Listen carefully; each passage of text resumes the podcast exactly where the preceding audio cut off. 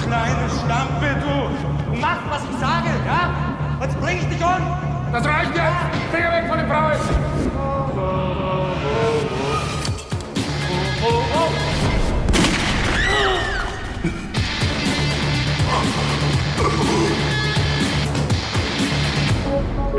KF willkommen. KF braucht Verstärkung. Auf der Straße.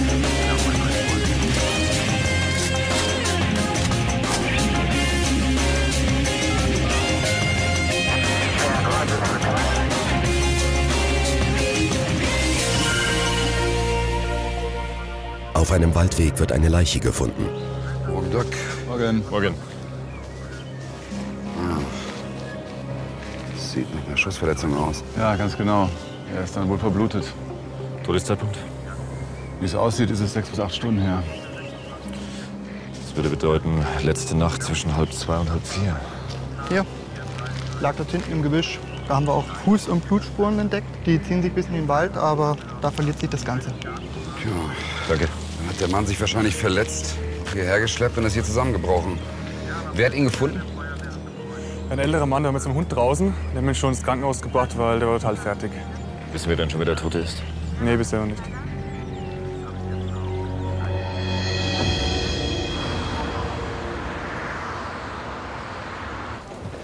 Der Tote war ein Kollege von uns. Was? Gero Stapler vom K4. Er hat gerade undercover an einem Fall gearbeitet. Und weswegen? Menschenhandel und Prostitution. Brauchst du nochmal? Die mutmaßliche Bande verschleppt Frauen aus Osteuropa. Oder sie locken sie mit irgendwelchen dubiosen Jobangeboten hierher. Dann werden sie an Bordelle verkauft und zur Prostitution gezwungen. Und der Tote hat in einem Bordell ermittelt, ja? Es gibt insgesamt fünf Bordellbetreiber, die wahrscheinlich involviert sind. Der Tod hat in einem der Bordelle erstmal als Türsteher gearbeitet. Und dann? Dann hat er sich hochgearbeitet. Er war nachher der Bodyguard vom Chef der Bande. Esteban Krumm heißt der Mann. Er konnte ja den Kollegen dann schon Informationen liefern, welche Personen und wie viele Personen überhaupt in diese ganze Sache verwickelt sind. Nicht wirklich. Also in seinem letzten Bericht steht, dass in der Villa des Chefs jeden Tag zig Leute ein- und ausgehen. Aber in welchem Verhältnis die zu diesem Esteban Krumm stehen, das wusste er auch noch nicht. Und über diese verstärkten Frauen hat er da irgendwas rausgekriegt? Nur, dass sie im Keller der Villa erstmal zwischengelagert werden. War er denn gestern Nacht auch in der Villa? Ja. Er muss unvorsichtig gewesen sein. Anscheinend ist seine Tarnung aufgeflogen. Ja, aber diese ganzen Fakten gegen den Menschenhändler, die reichen doch für einen Durchsuchungsbeschluss in der Villa. Ich kümmere mich direkt drum. Es ging aber echt extrem schnell mit dem Durchsuchungsbeschluss. Ja, hab ich doch gesagt. Die Staatsanwaltschaft will diesen Esteban Krumm anscheinend so schnell wie möglich festnageln. Und das aus gutem Grund. Vor sieben Jahren lief schon mal ein Ermittlungsverfahren gegen ihn. Auch wegen Menschenhandels? Er hat damals von Osteuropa aus operiert. Tja, wir hatten sogar Ermittler vor Ort. Und wie ist er da rausgekommen? Er hat alles auf seinen Geschäftspartner geschoben. Ja, und jetzt ist dafür heute noch im Knast. Jeder wusste, dass Chrom an der Sache beteiligt ist, aber beweisen konnten wir ihm nichts. Der Typ ist echt clever. Gerrit, was gibt's? Wo bleibt ihr denn? Die Spurensicherung ist auch schon vor Ort. Alles klar. Wir sind in zwei Minuten da.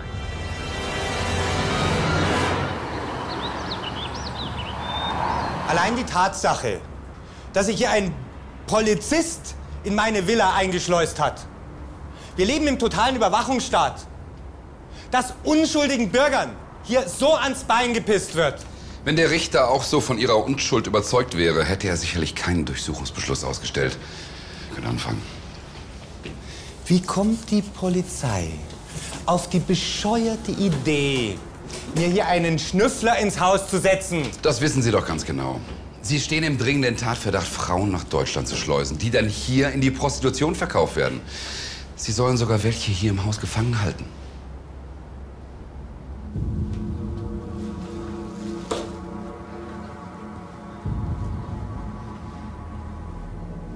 Und? Nichts. Ist auch nichts.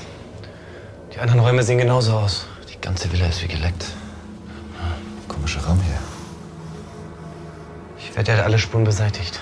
Na klar, der schießt auf einen Polizisten. Dem war doch klar, dass wir hier demnächst auftauchen würden. Wie sollen wir ihm das beweisen?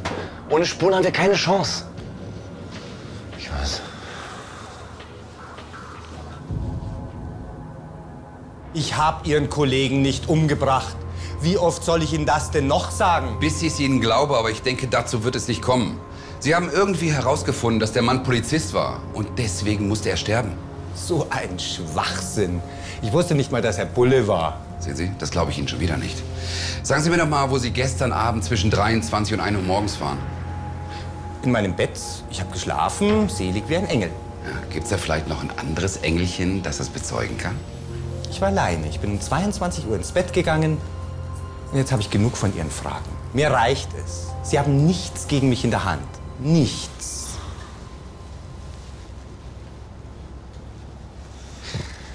Und? Ach, er bestreitet alles, aber er hat auch kein Alibi. Und bei euch irgendwas gefunden? Und ihr? Nein, die Villa scheint auch erst kürzlich gründlich gereinigt worden zu sein. Dieser Krumm ist nicht dumm. Ja. Naja, und wenn wir hier nichts finden, Leute, dann haben wir nur eine Chance. Wir müssen ihn observieren. Alles klar. Bis gleich. Wir fahren zurück ins Büro. Es gibt Anzeigen. Ah, das ist Hanna Mülheim. Meine Kollegen Michael Naseband, Gerrit Krass. Hallo. Hallo. Ja, Hanna hat über die Sache mit unserem toten Kollegen im Radio gehört. Sie hat gestern Nacht gegen halb zwei etwas Interessantes beobachtet. Okay. Dürfen wir du sagen? Ja, klar. Gut, dann erzähl mal, was hast du denn beobachtet? Ja, also, wir sind an einer kleinen Kapelle im Südwald vorbeigegangen. Dort in der Nähe wurde doch der Tote gefunden. Habe ich im Radio gehört. Und was hast du da gemacht? Also ich meine, mitten in der Nacht. Ich war mit, mit, mit meinem Freund auf einer Party. Und auf dem Nachhauseweg sind wir halt dort vorbeigegangen. Und auf einmal ist ein Wagen gekommen. Da ist ein Mann ausgestiegen. Der hat sich total seltsam benommen. Was meinst du damit? Naja, er hat sich die ganze Zeit nach allen Seiten umgeguckt. Ja, wahrscheinlich hat er nach unserem angeschossenen Kollegen gesucht. Ja, und dann? Was ist dann passiert? Er hat geflucht und irgendetwas vergraben. Und was? Naja, so hundertprozentig bin ich mir da jetzt nicht mehr sicher. Es war ja schon so dunkel. Aber ich glaube, er hatte eine Waffe. Und naja, wir, hat, wir hatten auch ziemlich Schiss. Er. Wir wollten nicht, dass er uns entdeckt. Das. Dieser Moment war einfach furchtbar gruselig. Ja, erzähl weiter. Und als er fertig war, hat er sich immer noch die ganze Zeit umgeguckt. Dann ist er in den Wagen und weggefahren. Kannst du ihn beschreiben? Naja, er war. Er war klein und drahtig. Und er hatte einen Mantel an. Könntest du uns die Stelle zeigen, wo der Mann die Waffe vergraben hat? Klar? Kennen Sie die? Noch nie gesehen. Dann helfe ich Ihnen mal auf die Sprünge. Die haben sie gestern vergraben. Im Südwald, an der kleinen Kapelle. So ein Unsinn. Ich habe diese Waffe noch nie in meinem Leben gesehen. Tja, komischerweise glaube ich Ihnen schon wieder nicht. Tja, Pech gehabt. So können wir nie beweisen, dass das meine Waffe ist. Irrtum. Sie haben sich zwar viel Mühe gegeben, alle Spuren zu beseitigen und ihre Fingerabdrücke abzuwischen, aber Ihnen ist ein kleiner Fehler unterlaufen. Auf dem Magazin sind Ihre Abdrücke noch drauf. Na und? Na und? Sobald unsere Ballistiker das Projektil aus der Leiche mit ihrer Waffe abgeglichen haben, sind sie dran.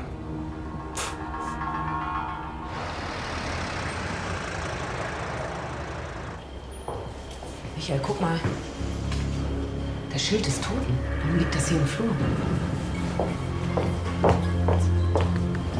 Erst erreichen wir den Dock nicht und dann, dann das hier. Die Leiche ist weg. Jemand hat sie entwendet. Das kann nur einer gewesen sein. Esteban Krom. Scheiße, ich ruf den mal an. Guck mal, wie das hier aussieht. Wahnsinn. Äh, Hier. Warum liegt denn sein Handy hier? Was soll denn das? shit, was hat denn das zu bedeuten? Ich hoffe nur, dem Doc ist nichts passiert.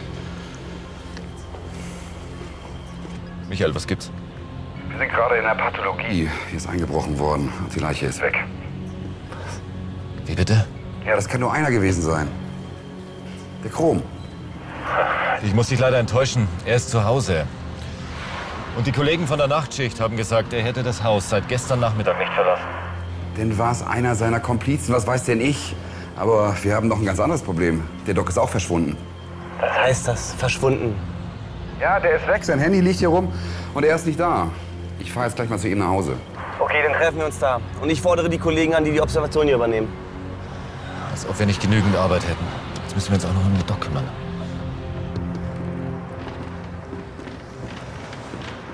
Das Leben tickt total aus, wenn er erfährt, dass wir in seiner Wohnung sind. Ja, Gerrit, was soll man denn machen? Wir müssen doch rausfinden, ob ihm irgendwas passiert ist. Aber. Ja, nix aber. Hast du eine bessere Idee?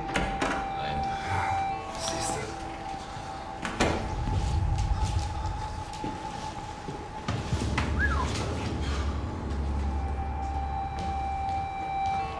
Und? Hinten? Der Doc ist doch normalerweise viel ordentlicher, oder? Weißt du noch die Story beim Pokern? Das letzte Mal, wo ich hier war, da haben wir gepokert. Da hat er jeden Krümel aufgesaugt. Nee, nee, Leute, da stimmt irgendwas nicht. Vielleicht waren die Typen hier, die auch die Leiche geklaut haben. Vielleicht haben die irgendwas gesucht. Ja, und was? Ich weiß es doch auch nicht, Gerrit. Also eingebrochen wurde auf jeden Fall nicht. Das Türschloss ist intakt. Wir geben eine Fahndung nach Alsleben raus. Okay. Ist das denn? Ja, Naseband?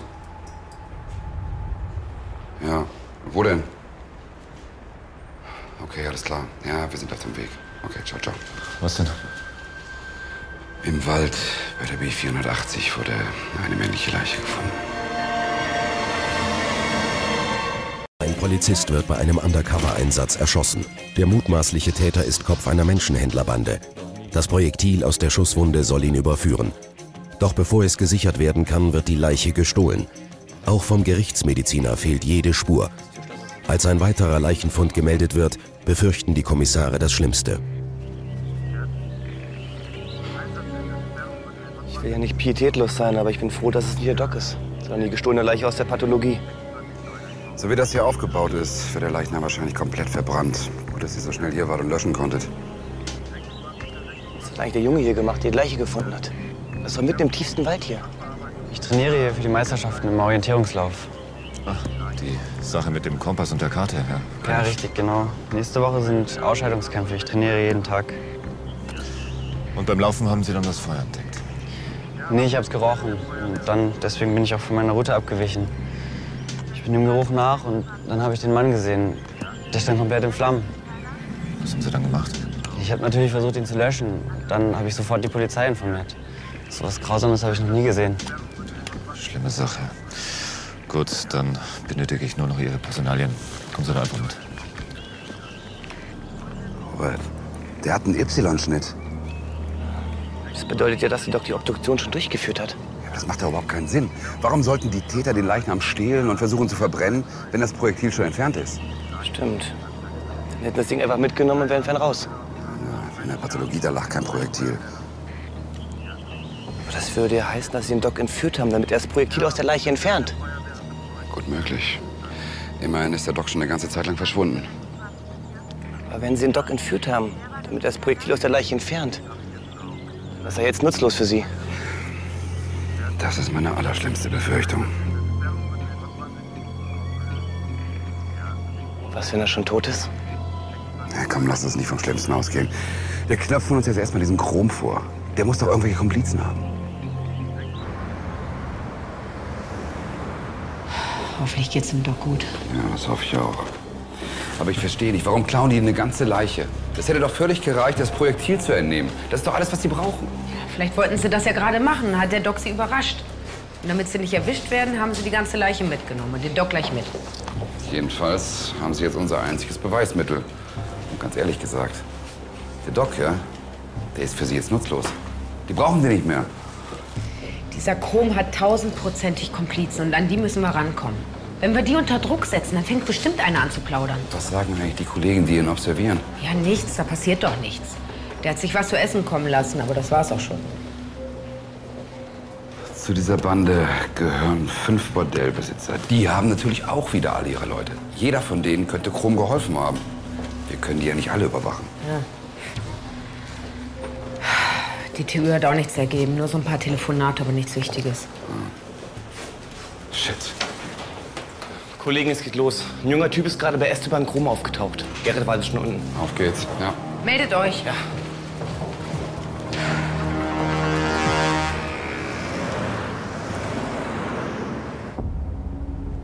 Sie stören? Darauf können wir leider keine Rücksicht nehmen. Dachte ich mir. Wir unterhalten uns mal nebenan.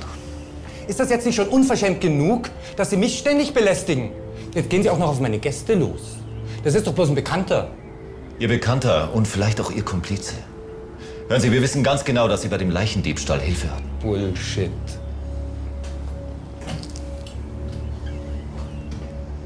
So, da können wir beide uns ja auch ein bisschen unterhalten. Ach, hören Sie doch auf. Sie haben den Leichnam meines toten Kollegen stehlen lassen. Leichnam? Wovon reden Sie da eigentlich? Was soll ich denn mit einer Leiche? Sie wollten den Mann verbrennen lassen, damit keine Beweise überbleiben. Aber der Brand wurde gelöscht. Und jetzt sagen Sie mir, was Sie mit unserem Rechtsmediziner gemacht haben. Rechtsmediziner? Dr. Christian Alsleben, wo ist er? Wovon reden Sie? Nein, ich habe überhaupt nichts gemacht. Ich habe weder einen Gerichtsmediziner entführt noch eine Leiche geklaut. Und was genau machen Sie hier? Das hat Herr Krumm doch schon gesagt. Ich bin ein alter Bekannter. Ich besuche ihn bloß für ein paar Tage. Ist doch nicht verboten. Wieso glaube ich Ihnen das nicht? Sagen Sie uns doch freundlicherweise, wo Sie heute Morgen zwischen 10 und 12 Uhr waren, als die Leiche verbrannt werden sollte. Ich war. Ich bin gestern Abend im Bordell gewesen und da bin ich erst heute um eins abgehauen. Der Puffbesitzer kann mein Alibi bestätigen. Das werden wir überprüfen.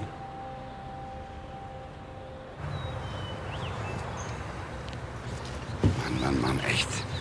Der Typ hat sowas von Dreck am Stecken. Der lügt wie gedruckt. Das kann doch nicht wahr sein.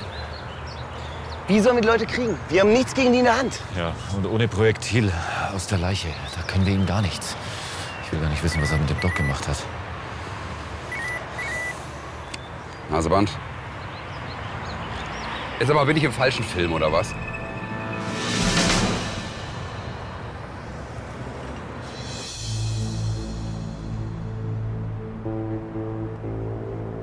Was ist denn los? Was schaut denn ihr so angespannt? Angespannt? Sag mal, geht's noch? Wir haben gedacht, du bist entführt worden oder vielleicht sogar tot. Was? Wir haben sogar eine Fahndung nach dir rausgegeben. Ihr seid ja lustig. Nee, lustig ist das nicht. In die Pathologie ist eingebrochen worden. Eine Leiche wurde entwendet. Was? Welche denn? Die vom toten Kollegen. Ausgerechnet die? Dich, dich konnten wir nirgendwo finden. Du warst wie vom Erdboden verschluckt. Und dein Handy, das lag in irgendeiner versifften Obduktionsschale. Ach, Ah, Gott sei Dank, da habe ich es hingepackt. Ich habe schon gedacht, ich hätte es verloren. Christian, wo warst du denn? In, in Bremen bei der Taufe meines Neffen. Glaub's nicht. Ja, Ich hatte die Einladung vergessen. Also es ist mir am Freitagnachmittag plötzlich eingefallen und dann musste ich schnell zusammenpacken und bin los. Und deshalb die ganze Unordnung hier, oder was? Ja, ich hab's noch gerade geschafft zu der Taufe. Das war vielleicht ein Stress. So ein Glück. Du bist echt eine Mütze. Wir haben uns Sorgen gemacht. Ja, nicht nur das. Ja, Den Fall, den konnten wir auch nicht klären. Die Leiche, die haben wir zwar wieder, aber das Projektil, das ist verschwunden und damit hätten wir den Täter überführen können. Ja, das Projektil. Mhm, verstehe. Was denn? Ja, also das Projektil, das hatte ich am Freitag schon aus der Leiche rausoperiert. Sag das nochmal. Dann habe ich es in der Hektik offenbar eingesteckt und mitgenommen. Ich habe es hier. Ich- Es tut mir natürlich leid, aber ich, deswegen bin ich auch jetzt schon zurückgekommen, damit ich es ordnungsgemäß der Ballistik übergeben kann. Ordnungsgemäß. Ordnungsgemäß. Du bist echt ein Normal. Absolut, da hast du recht. Hauptsache, dir ist nichts passiert. Und wir können jetzt den Täter überführen.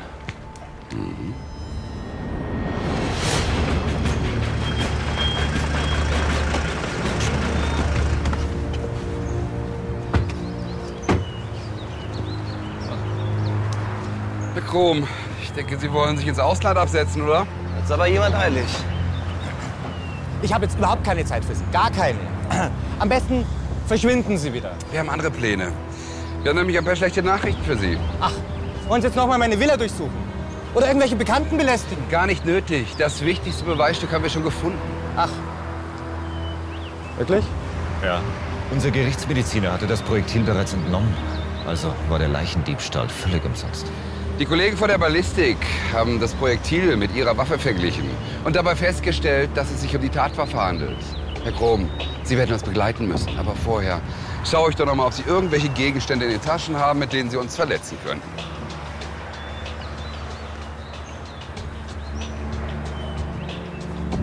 Sauber.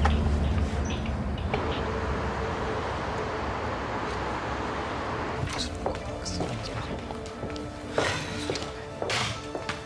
Und? Hopp. Esteban Krom sagt kein Wort. Das bringt ihm aber nicht viel. Wir haben ja Beweise gegen ihn. Ja, nicht nur das. Sein angeblicher Bekannter hat ihn nämlich verpfiffen.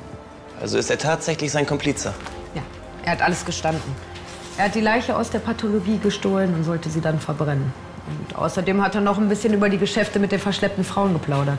Und er hat uns die Namen sämtlicher Hintermänner gegeben, die an der Geschichte beteiligt waren. Mhm. Und uns das Versteck der Frauen genannt, die an die Bordelle verkauft werden sollten. Tja, die Sache ist rund. Leute, ich habe gerade mal mit den Kollegen telefoniert. Also, den Mädchen geht es soweit ganz gut. Sie werden gerade ins Krankenhaus gebracht und einer Untersuchung unterzogen. Und dann geht's zurück in ihre Heimatländer. Ja, dann haben wir doch schon wieder was für unsere Aufklärungsquote getan. Hallo zusammen. Hallo. Habt ihr eine Sekunde? Ja, eine haben wir schon. Äh, Ich wollte mich noch mal kurz entschuldigen äh, wegen der Sache mit dem Projektil. Das ist ein bisschen schief gelaufen, es tut mir leid.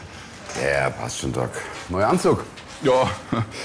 Ja, und dann habe ich noch was. Ich habe auf dieser Taufe mit meiner neuen Kamera Fotos gemacht. Dachte ich mal, Ich muss die euch mal zeigen.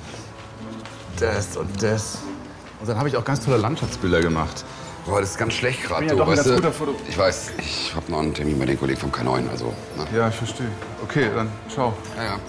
Wir könnten auch. Habt ihr Zeit? Vielleicht heute Abend. Wir könnten bei mir einen Diaabend machen. Das Müssen wäre noch doch mal was. runter. Den Termin, du weißt doch. Ciao, Doc. Vielleicht noch ein Bier. Esteban Krom wurde wegen Mordes, versuchter Vergewaltigung, Menschenhandels zum Zwecke der sexuellen Ausbeutung und Zuhälterei zu lebenslanger Haft verurteilt.